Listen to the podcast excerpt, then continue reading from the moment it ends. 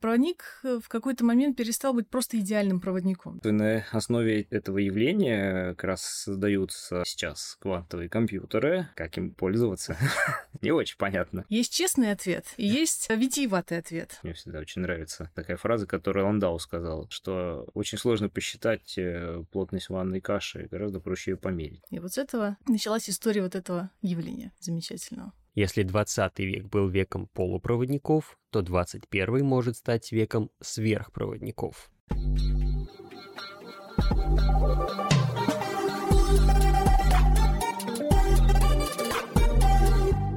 Ученые открыли невозможный односторонний сверхпроводник. Доцент Масхар Али и его исследовательская группа в Техническом университете Делфта открыли одностороннюю сверхпроводимость без магнитных полей, что считалось невозможным с момента начала изучения явления в 1911 году. Открытие, опубликованное в журнале Nature, использует двумерные квантовые материалы, которые в перспективе могут сделать сверхпроводящие вычисления реальностью. Ученый отмечает, что сверхпроводники могут сделать электронику в сотни раз быстрее с нулевым нулевыми потерями энергии. Если 20 век был веком полупроводников, то 21 может стать веком сверхпроводников. Меня зовут Никаноров Александр, я ничего не понял из того, что сейчас прочитал. К счастью, это инженерный подкаст, и в ближайшие полчаса мы разберемся, что к чему. Как вы уже могли догадаться, сегодня мы поговорим о таком явлении, как сверхпроводимость. В гостях у нас ассистенты кафедры физики твердого тела и наносистем Мороз Анна Николаевна. Здравствуйте.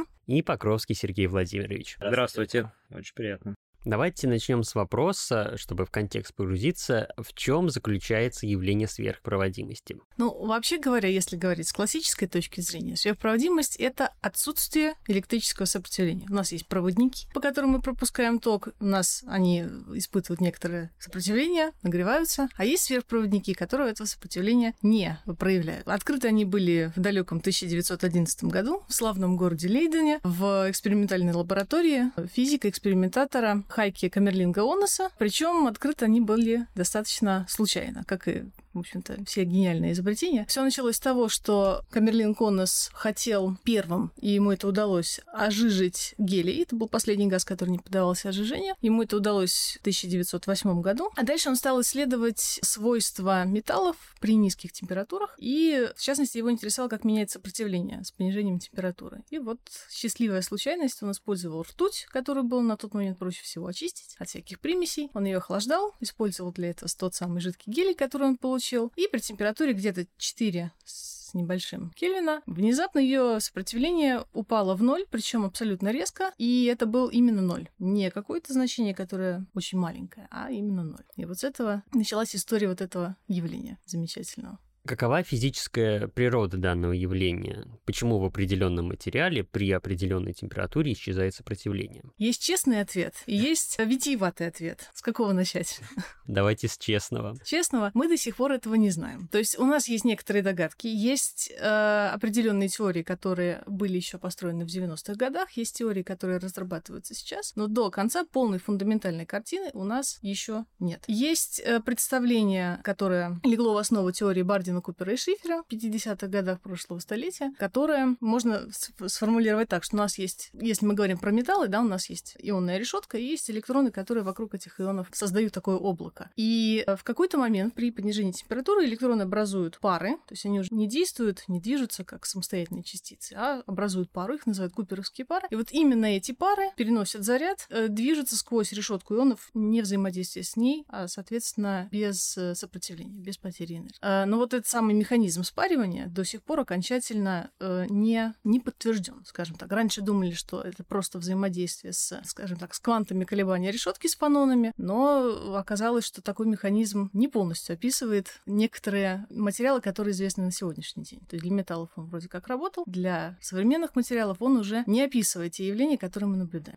Я еще со школьных времен помню такую аналогию, очень уж она мне понравилась. Не знаю, может, вы мне сейчас вообще скажете, что она неправильная. Как объяснить, почему куперовские пары не испытывают сопротивления? То есть надо сначала сказать, что сопротивление в металлах возникает за счет того, что электроны, которые являются носителями тока, сталкиваются с атомами металла, из-за чего их движение затормаживается. Так вот, аналогия. У нас есть наклонная площадка, и по ней мы пускаем катиться шарик, который символизирует электрон. На площадке установлены столбики, которые обозначают атомы. И шарик, катясь вниз по этой наклонной площадке, наскакивает на эти столбики и отскакивает там куда-то обратно и тем самым тормозится. А вот если мы пустим два связанных шарика, которые символизируют эту куперовскую пару, то даже если один из этой связки натолкнется на препятствие, то он не особо-то сильно затормозится из-за того, что его второй, э, вот этот электрон с ним связанный, потянет вниз. Да, красивая аналогия. А все ли материалы могут быть сверхпроводниками? Ну, на самом деле, очень многие, но не все. Причем сверхпроводниками могут быть как и просто элементы, так и соединения, бинарные соединения, более сложные соединения. То есть, на самом деле, спектр сверхпроводников, он достаточно большой, и до сих пор нельзя точно сказать, какой из материалов будет проявлять свойства сверхпроводимости, а какой нет. Вот вопрос как раз то, про что говорила Анна Николаевна, что отсутствие полной теории и понимания микромеханизмов механизма возникновения сверхпроводимости, его формирования этого состояния и так далее, не позволяет спрогнозировать. То есть мы можем что-то объяснить уже в существующих материалах, которые уже синтезированы, исследуются. Что-то рядом, ну, как вот, например, если мы про гидриды еще, может, идет речь, что-то в классе соединений можно попытаться предсказать, но сконструировать какой-то материал или сказать, что заведомо у такого материала будет, или у того или иного будет высокие критические температуры, например, вообще он будет обладать сверхпроводящими свойствами, доподлинно неизвестно. Ну и в частности, кстати, один из примеров, что не так давно было в новостях, это то, что нашли сверхпроводимость в графене. Помню только однослойный и двухслойный, я боюсь сейчас ошибиться. То есть графен на его Нобелевскую премию уже достаточно давно получили, до сих пор исследуют, но, видите, тут не предсказали, а именно обнаружили. Поэтому, к сожалению, вот отсутствие полной теории это достаточно большая такая проблема с точки зрения предсказательной физики. Поэтому этого вам никто не скажет. И много было по этому поводу, кстати, курьезов. С тем же диборидом магния, который, в общем-то, известен очень давно. Соединение простое, бинарное. Оно обладает высокими, как выяснилось при исследовании, что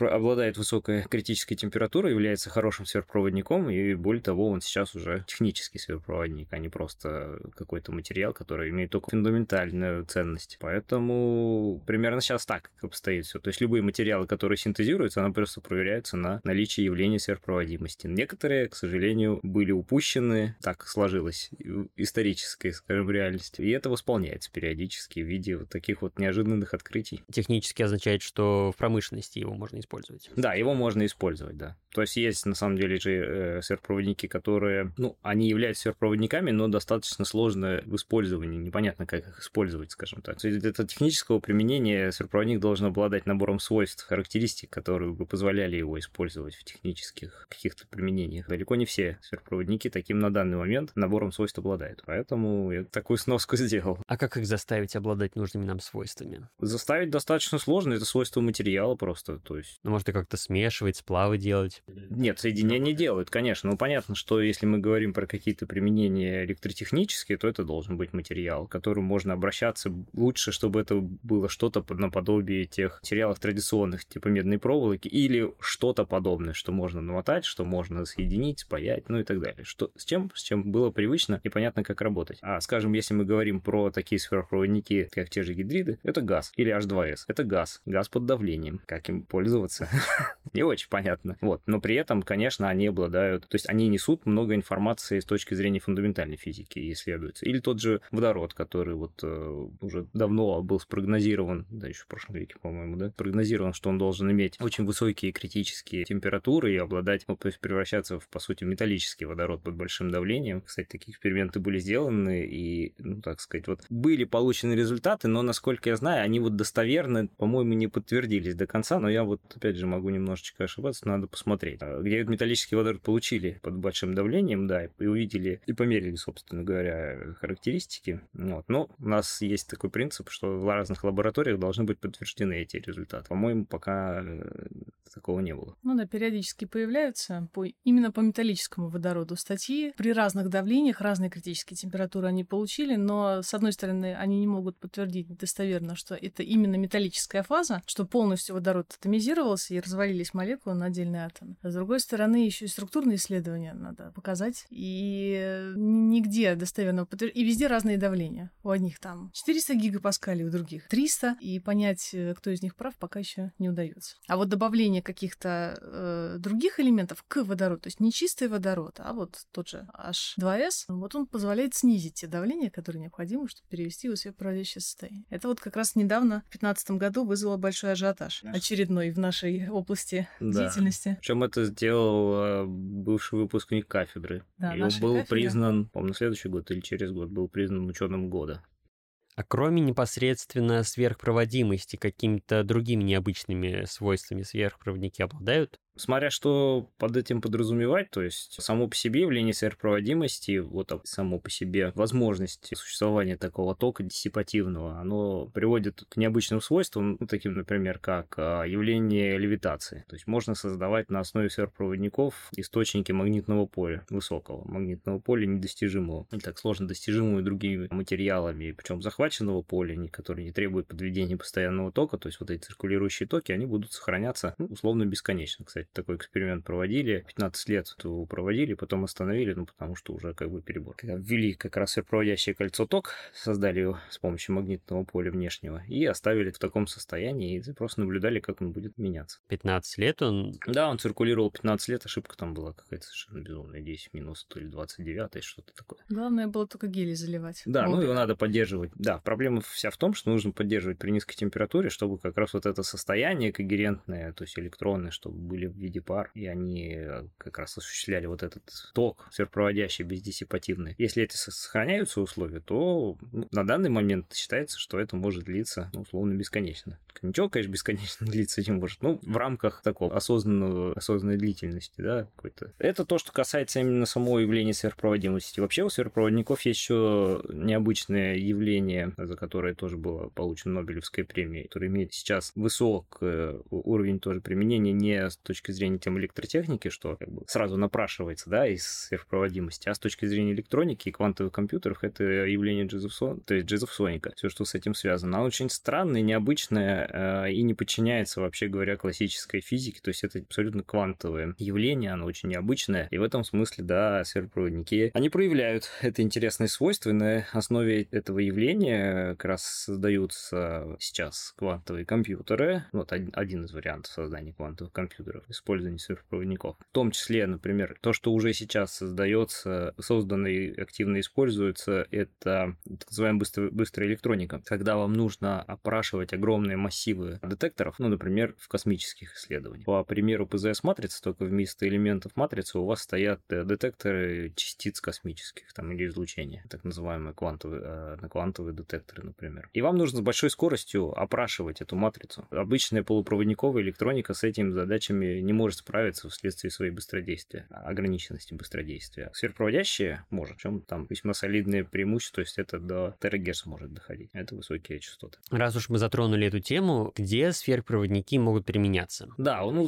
ну самое, как я уже сказал, что самое первое, что на ум приходит, конечно, это энергетика, или это, конечно, кабели. Они создаются во всех развитых странах. Кабели имеется в виду ну, все провода, что нас окружают, ну, например, вот провод от зарядки, да, для ноутбука у меня тут лежит, вот про подобные вещи в том числе мы говорим. Да, замена кабелей традиционных, то есть у нас большая часть э, потерь именно связана, э, в энергетике связана именно с потерями в материалах. Все греется, высоковольтные, почему высоковольтные, это, собственно, кабели, да, создаются, потому что нужно передавать энергию, чтобы все это грелось поменьше. Потом не очень это все безопасно, охлаждается часто маслом. Масло имеет нехорошие свойства деградировать, выделяя водород. Все это достаточно небезопасно. Используя используется очень-очень давно, конечно, высокая степень надежности, все это прекрасно, но есть. И эти факторы, они есть, никуда они не денут, делись, и пока не видно, чтобы можно было что-то с этим сделать. Про кабель еще вопрос. Мы в основном используем переменный ток. Да? Я, насколько знаю, если пустить переменный ток по сверхпроводнику, то его сопротивление уже не будет нулевым. Все верно, да. Да, нет, это, не любят. Это абсолютно, да, правильно. Когда у нас ток переменный, возникают потери, ну, физика этого явления, она на самом деле достаточно, с одной стороны, простая, с другой стороны, ну, не настолько. В общем, да, то есть там возникают действительно энергетические потери, выделяется тепло. Но даже в этой, в этой ситуации э, использовать сверхпроводников более актуально. На самом деле есть часть, э, есть область применения, где и на постоянном токе выгодно использовать сверхпроводники. Ну, что, например, рассматривается вообще в мировом скажем так, сообществе, это участки, где кабель недоступен. Ну, например, вам нужно передать энергию через пролив или провести в каких-то достаточно сложных условиях, где вам гарантированно нужно, чтобы он работал, работал и надежно, ничего бы с ним не происходило, ну и так далее. Вот там рассматривается как раз применение сверхпроводящих кабелей на постоянном токе. Там как раз ничего не греется, все прекрасно, очень высокая эффективность, но у вас, да, у вас идут, все равно будут потери на том, чтобы сделать из переменного ток постоянный, и из постоянного потом снова переменный. Но опять же, это из-за того, что в принципе вся энергетика, она рассчитана на ток переменный, вся наша техника рассчитана на ток переменный. Вопрос, может ли это когда-либо измениться, будет ли это меняться, это ну, сейчас сказать абсолютно точно достаточно сложно. Но на самом деле мы видим, что для некоторых применений постоянный ток более выгодный, и его можно использовать. Ну, например, вот метро, там постоянный ток, например, да, идет, а не переменный. К примеру, да, такие вещи э, с этим связаны. Потом сверхпроводники еще имеют большое применение в получении магнитных полей. Причем, опять же, там спектр использования очень большой, то есть все, что связано с получением высоких магнитных полей, начиная от э, медицины или исследований там фундаментальных для ЕМР, то есть ядерный магнитный резонанс, вам нужно создавать большие магнитные поля. А ускорители это то, что, в общем, на слуху, начиная, опять же, от э, того же ИТЕРа, то есть термоядерный синтез, чтобы удерживать плазму, нужны высокие магнитные поля, создаются сверхпроводниками. А коллайдеры, то есть ускорить все, что с физикой высоких ну, частиц, там высоких энергий связано, чтобы вот эти эксперименты, опять же, провести, нужно чем-то удерживать. А это высокие магнитные поля. Это создается с помощью сверхпроводников, сверхпроводящих материалов. Ну и достаточно таким уже более простым применением это то, что сказал медицина МРТ, то есть вот тот, словно бублик, в который въезжает человек, это вот этот вот бублик, это не что иное, как огромный, ну, достаточно большой сверхпроводящий магнит. То есть он, он именно что в масштабах там систем магнитных не огромный, но достаточно большой с точки зрения, скажем так, масштабов. То есть это все создается сверхпроводниками. Поэтому мы на самом деле уже очень давно пользуемся сверхпроводниками. Но парадокс в том, что мы до конца до сих пор не понимаем, в чем их природа физическая. Вот прям очень глубоко у нас нет этого четкого понимания. Вот в этом состоит небольшой такой парадокс. А еще такое распиаренное, если можно так сказать, направление, как они называются, маглевы, вот эти левитирующие поезда. Да, транспорт, транспорт. Да, это очень такая интересная тема, и она все больше получает развитие. Это, да, возможность быстрого перемещения и транспорта без трения. Ну, то есть проблема какая у транспорта? У нас есть мотор-колесо и рельсы. Ну, вообще колесо. Проблема на самом деле, да, что у нас есть колесо, и что-то с этим колесом взаимодействует. Проблема в том, что он ограничен, сильно достаточно ограничен по э, скорости, и существующие даже быстрые поезда, такие, например, ТГВ в Франции или там Шинкансен в Японии, они уже ездят практически на пределе этих возможностей, то есть свойства материала вследствие там, того же трения не позволяют, ну или, скажем так, уже незначительный прирост скорости, который возможен, требует очень серьезных изменений в материалах, поиска новых материалов, композитных материалов сложных, то есть это становится уже очень дорогим удовольствием, не очень рентабельным, скажем так. А вот использование магнитной левитации как раз дает э, вот такую возможность э, уйти от э, вот этой концепции колеса и двигаться без не имея вот этого контакта, не имея трения. Правда, остается трение об воздух, но это немножко другая история. Поэтому это все развивается. В Японии уже начали промышленную линию строить. Они, э, по-моему, лет, э, ну, опять же, могу чуть-чуть ошибиться по годам, а, но точно больше пяти лет они испытывали на маленьком промежутке вот этот левитационный поезд, там был поставлен, поставлен рекорд, можно, кстати говоря, на YouTube посмотреть, очень впечатляет. При этом левитационные поезда, они есть, кстати говоря, двух типов. Есть э, на традиционных материалах, то есть это с использованием магнитов с коррекцией. То есть дело в том, что постоянные магниты, это использование постоянных магнитов, сложно сделать устойчивую систему, ее нужно корректировать. Она не возвращается самостоятельно в... То есть при каких-то смещениях, при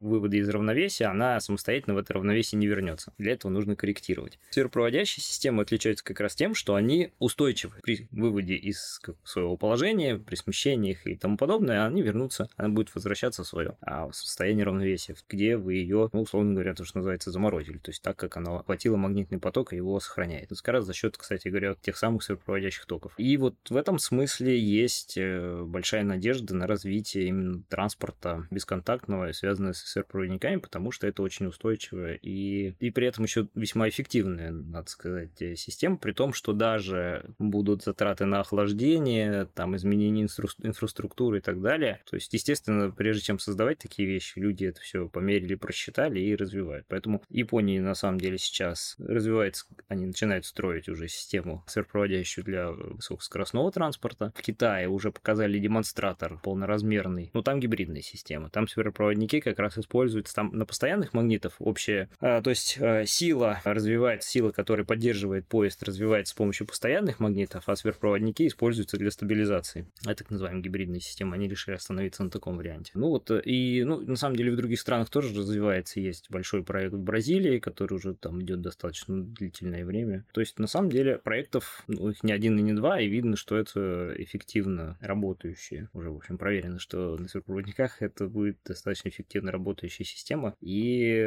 ну, там скорости весьма высокие. Там другие возникают проблемы, ну, это уже с ними тоже будут, я так думаю, что какие-то решения приняты. Ну, там, в частности, вот трение воздух, вопрос въезда в туннели на такой скорости, в общем, много-много еще. Ну и то, что, кстати, Илон Маск предлагал, да, откачать трубу. В вакууме ехать. Да, да, да. Ну, кстати, такие концепты в России тоже рассматриваются, насколько я знаю, будут в РЖД предлагали. Ну, РЖД предлагали такой вариант. Нет, почему там все, то есть выглядит, по крайней мере, вот так, с точки зрения анализа, все достаточно неплохо. Вопросов много. Кстати говоря, китайцы, они абсолютно всерьез все это рассматриваются. Есть лаборатория, которая занимается, и можно тоже найти эти результаты видео, где есть уже демонстратор в виде трубы, и там двигается тележка на бесконтактном подвесе в вакуумной трубе. То есть все это уже становится реальностью. То есть это все равно экономически выгодно, несмотря на то, что это все время нужно подмораживать. Оказывается, что все равно это выгодно, потому что потери, потому, ну, во-первых, технические ограничения уже мы достигли некого предела, дальше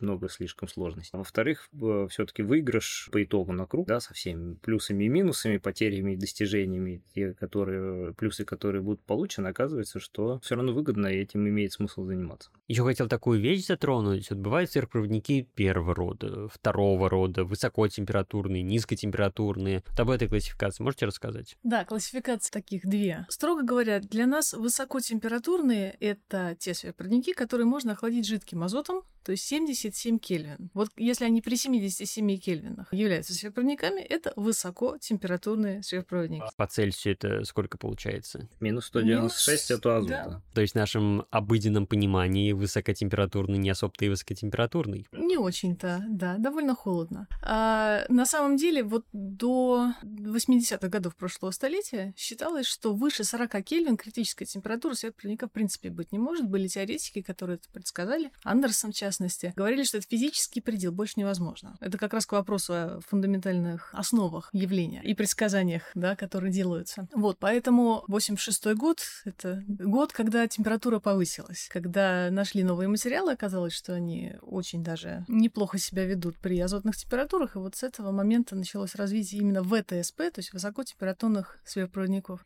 Низкотемпературные, как правило, охлаждаются жидким гелием, да, 4,2 Кельвина, либо вот еще используют используют, если говорить о жидких газах, да, не затрагивать пока криокулерные э, технологии, это жидкий водород 20 Кельвин. Если говорить про первый и второй род, тут как бы это не отдельные классификации, есть такие вот, а есть такие. Феопроводники первого рода все низкотемпературные. Это все практически элементные материалы, то есть мы берем таблицу Менделеева, тыкаем пальчиком, если этот материал сверхпроводник, то он низкотемпературный. Вообще среди элементных самый высокотемпературный это необий, он имеет критическую температуру 9 с небольшим Кельвин, и, кстати, он второго рода, один из, чуть ли не единственный. Сверхпроводники второго рода — это все, в общем-то, известные на сегодняшний день промышленные сверхпроводники. Отличаются они магнитными свойствами. Опять же, вот мы сейчас говорим о том, что, как Сергей Владимирович сказал, что сверхпроводник в какой-то момент перестал быть просто идеальным проводником, да, то есть отсутствие сопротивления — это его не единственное фундаментальное свойство. Второе — это вот именно э, его поведение в магнитном поле, а именно это явление называют идеальный диамагнетизм. Когда мы помещаем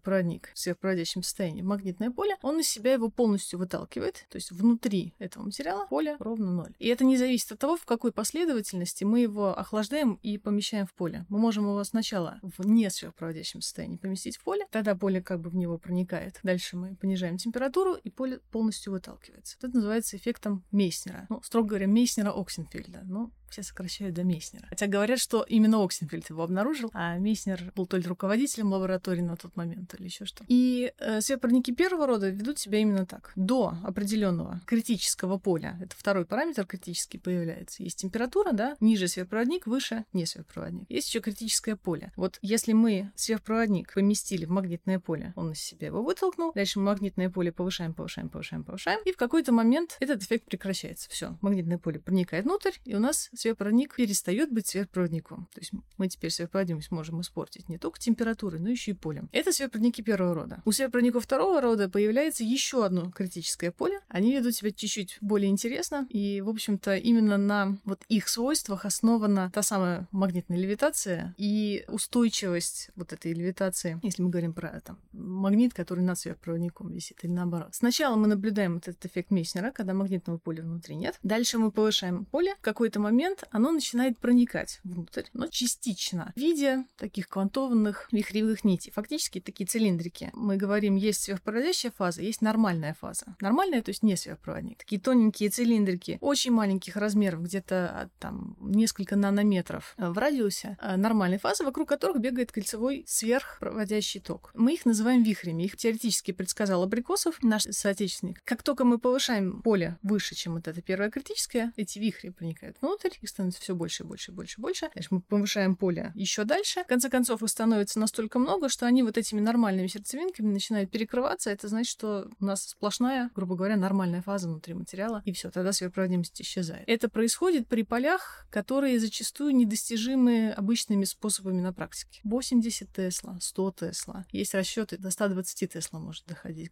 Вот это называется верхнее или второе критическое поле. Вот за счет этих самых вихрей как раз мы можем захватывать магнитный поток в сверхпроводнике. Тут еще одна особенность появляется. Если мы возьмем сверхпроводник абсолютно идеальный, мы вырастим кристалл, который атом на атоме будет, буквально вот идеальную решеточку мы сделаем, такой сверхпроводник будет иметь критический ток ровно ноль. То есть мы попытаемся пропустить через него ток, и он тут же перейдет в резистивное состояние, то есть появится сопротивление. Проблема в том, что вот эти самые вихри двигаются под действием тока. Есть такой эффект, по-моему, называют эффект Магнуса, когда у нас есть цилиндрик, в общем-то, вихрь это и есть этот цилиндрик, вращающийся. Он находится в какой-то среде, там, в воздухе или в воде. И на него наплывает поток, перпендикулярно его образующий, ну, грубо говоря, в боковую часть. И он начинает смещаться, причем поперек вот этому самому движению. На вихри точно так же действует транспортный ток. Если у нас ток течет, ну, грубо говоря, мы представим пластиночку, ось Y направим вверх, ось X направим в бок, а вихрь будем считать, что он пронзает вот эту пластиночку в поперечном направлении. Вот если ток течет по оси Y, то вихрь будет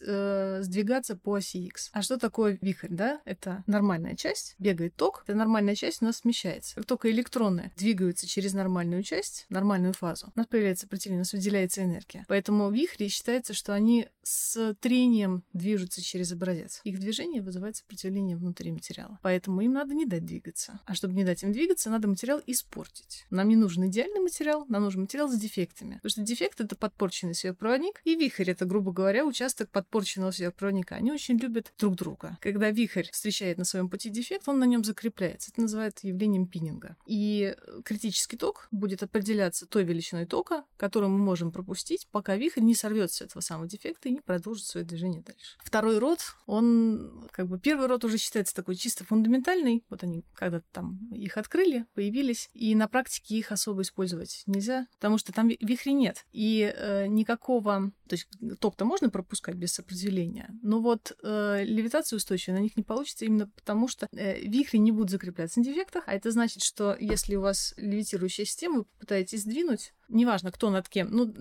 Представим, что сервопроник лежит в ванночке с азотом, у вас сверху магнит висит. Если вы его пальчиком толкнете, он у вас тут же упадет. Это будет неустойчивое равновесие. А вот со вторым родом как раз все хорошо, потому что еще и закрепленные вихри будут удерживать его э, в этом самом месте. А как выглядит процесс создания новых сверхпроводящих материалов? Их же ну, постоянно создают. Какую роль в этом процессе играет э, компьютерное моделирование? Это, кстати, хороший вопрос. Потому что в 86 году весь мир пек пирожки. Просто спекали все, что было на полках в химических лабораториях и пробовали разные варианты. Потом этот ажиотаж упал и начали думать, как бы это по-умному скорее сделать. Есть такое понятие, как моделирование ab initio. Ab initio — это значит из первых принципов. Мы знаем, как устроены электронные оболочки тех или иных атомов. Мы просто это знаем из таблицы Менделеева. Точно знаем, сколько на внешней оболочке, какие там орбиты. Так вот, можно, используя эти знания, используя то, как электроны взаимодействуют там, друг с другом, с ионной решеткой, можно рассчитывать, какая структура из, например, данных атомов будет наиболее устойчивой, так, чтобы сформировать какой-то материал. И вот этим, как раз вот этим методом Абонишо, в частности, предсказали, оказывается, было предсказание, э, вот этот материал H2S, то есть э, Михаил Гермец его получил экспериментально и показал, и вот буквально одновременно с ним, независимо, они не знали о существовании друг друга. В, я не помню, по-моему, в японской где-то лаборатории э, теоретической этот материал смогли предсказать вот именно таким образом, просто рассчитали. И вот сейчас основной упор на, на пути к комнатной сверхпроводимости для поиска именно комнатных сверхпроводников используют эти методы, рассчитывают, предсказывают. Ну, например, есть расчет недавно был, который показал, что соединение из магния, лития и водорода при каких-то сумасшедших давлениях больше 400 гигапаскалей будет иметь температуру, ну, что-то там 400 с лишним Кельвин, критическую. На эксперименте этого пока не получили. Но это выше комнатной. И я пока встречал плюс 15 градусов Цельсия, то есть это уже... Да, плюс 15 недавно получали. На И3, И3 водород 10 или такое, 9, да. Который тоже, кстати, предсказали. Ну, то есть, на самом деле, попытки предсказать э, уже делаются, опять чистое моделирование, моделирование прям материала, как вот наноструктура моделирует, точно так же. Но, насколько я, опять же, понимаю, там не сказать, чтобы это прям 100% температура. Это, во-первых. Но потом это только предсказание одного параметра. Температура, все. Зачастую, ну, я как человек, который больше как бы прикладными вещами занимаюсь, скажем так, то есть физикой, но больше в уклон прикладной. Для нас критическая температура не является единственным необходимым параметром. Много чего еще нужно. Поэтому, ну, с точки зрения расчетов материалов, да, есть такой. Кстати, вот Сколково еще есть большая группа, которая занимается этим. Да, они Огин, разработали Огин. Свою У них там хоть совершенно замечательный софт, да, который разные материалы рассчитывать, не только сверхпроводники, но они вот как раз могут с какой-то вероятностью прогнозировать материал, прогнозировать свойства. Вот. А на самом деле расчеты не только идут и материалов, нам вот как раз с точки зрения использования нужно часто и понимать, э, какие свойства материалов были бы необходимы тоже этим занимаются, ну, с точки зрения, опять же, примерно. То есть, например, мне нужен материал с такими-то свойствами заданными, там, таким-то критическим током. Ну, критическую температуру мы особо там не трогаем, лишь бы вот она была достаточной, чтобы мы его могли охладить и получить вот те необходимые характеристики, как критический ток, магнитные поля, которые он может создавать там, ну и так далее. Какие-то прочностные, кстати говоря, тоже характеристики достаточно важны. Поэтому, ну, тут вот есть два типа, грубо говоря, расчетов, да, моделирование. Есть моделирование фундаментальное, моделирование материалов, есть, фунда... есть моделирование свойств. Дальше моделируется, и устройства тоже, естественно, должны быть моделированы, потому что это достаточно сложные, как правило, устройства, ну, например, сложность и большая низотропия свойств материала, то есть в зависимости от направления материал сильно по-разному себя ведет. Это вот особенность современных сверхпроводящих материалах высокотемпературных, что у них очень высокая анизотропия. От угла и от вообще расположения очень много что зависит, причем сильно зависит. Я слышал про тот же графен, что там как-то складывали на какие-то магические углы, пока он не становился сверхпроводящим. Ну вот, да, тут тоже практически так, ну, что-то подобное. То есть, например, есть, э, к примеру, в таких моментах, как магнит или обмотки таких же генераторов, есть э, так называемый слабый виток. Это, по сути, вся остальная система будет уже действовать, быть, будет работать хорошо, но у вас есть переходной или слабый виток, который находится в самых невыгодных условиях. Так складываются условия, как то магнитное поле, в частности, что вот этот вот, по сути, один единственный виток, а, но он будет ограничивать функционирование всей остальной системы большой. И с этим надо быть очень аккуратным, потому что просто вся система может в итоге не работать из-за одного единственного места, в котором все, все самое такое проблематичное происходит. И это, конечно, тоже надо считать. Это надо, конечно, рассчитывать. В противном случае цена ошибки очень высока. Материал дорогой просто. Он в финансовом плане он дорогой. То есть моделирование нам еще и деньги экономит, что не нужно тратиться сильно на дорогие материалы, которые мы иначе бы спекали, наверное, всеми возможными способами. Конечно, да, в том числе, конечно. Ну, потому что на самом деле, нет, ну, спекать все подряд, конечно, это вообще, это, опять же, ввиду того, что, ну, все-таки и возможности моделирования тоже постоянно растут, и возможности, мощности вычислительные тоже растут. А на тот момент, когда так, таким способом все, большая часть, да, там находилась, исследовалась, все-таки они немножко уже прошли. Тут э, с точки зрения, опять же, каких-то устройств, моделирования и так далее, да, просто это, ну, сейчас в физике вообще, может, меня кто-то коллеги потом подправит там в других подкастах, но все-таки сходится во мнении, что дешевле посчитать много, много чего, понятно, что не все, но провести численный эксперимент это просто вот дешевле с разных точек зрения времени и финансов и так далее. Вот, ну, правда, с другой стороны, мне всегда очень нравится такая фраза, которую Ландау сказал, э, что очень сложно посчитать э, плотность ванной каши, гораздо проще ее померить. Тут надо тоже вот сопоставлять, что можно и удобно и быстро посчитать, а что все-таки требует какого-то а, совершенно безумного количества времени, машинного, человеческого. То есть тут все, все надо оценивать, скажем так, с разных, с разных сторон. Ну что ж, на этом мы закончим наш сегодняшний выпуск. Спасибо большое, что пришли к нам в гости. Было очень интересно. Спасибо, Спасибо, что пригласили, да. Спасибо. Было очень приятно. А я напоминаю, что вы можете нас слушать на всех подкаст-платформах, от Яндекс Музыки и Spotify до ВКонтакте и Телеграма. Ставьте нам сердечки, лайки, звездочки, там, все, что есть, все ставьте. Подписывайтесь, чтобы не пропустить наши новые выпуски. А с вами был Никанорф Александр. До новых встреч.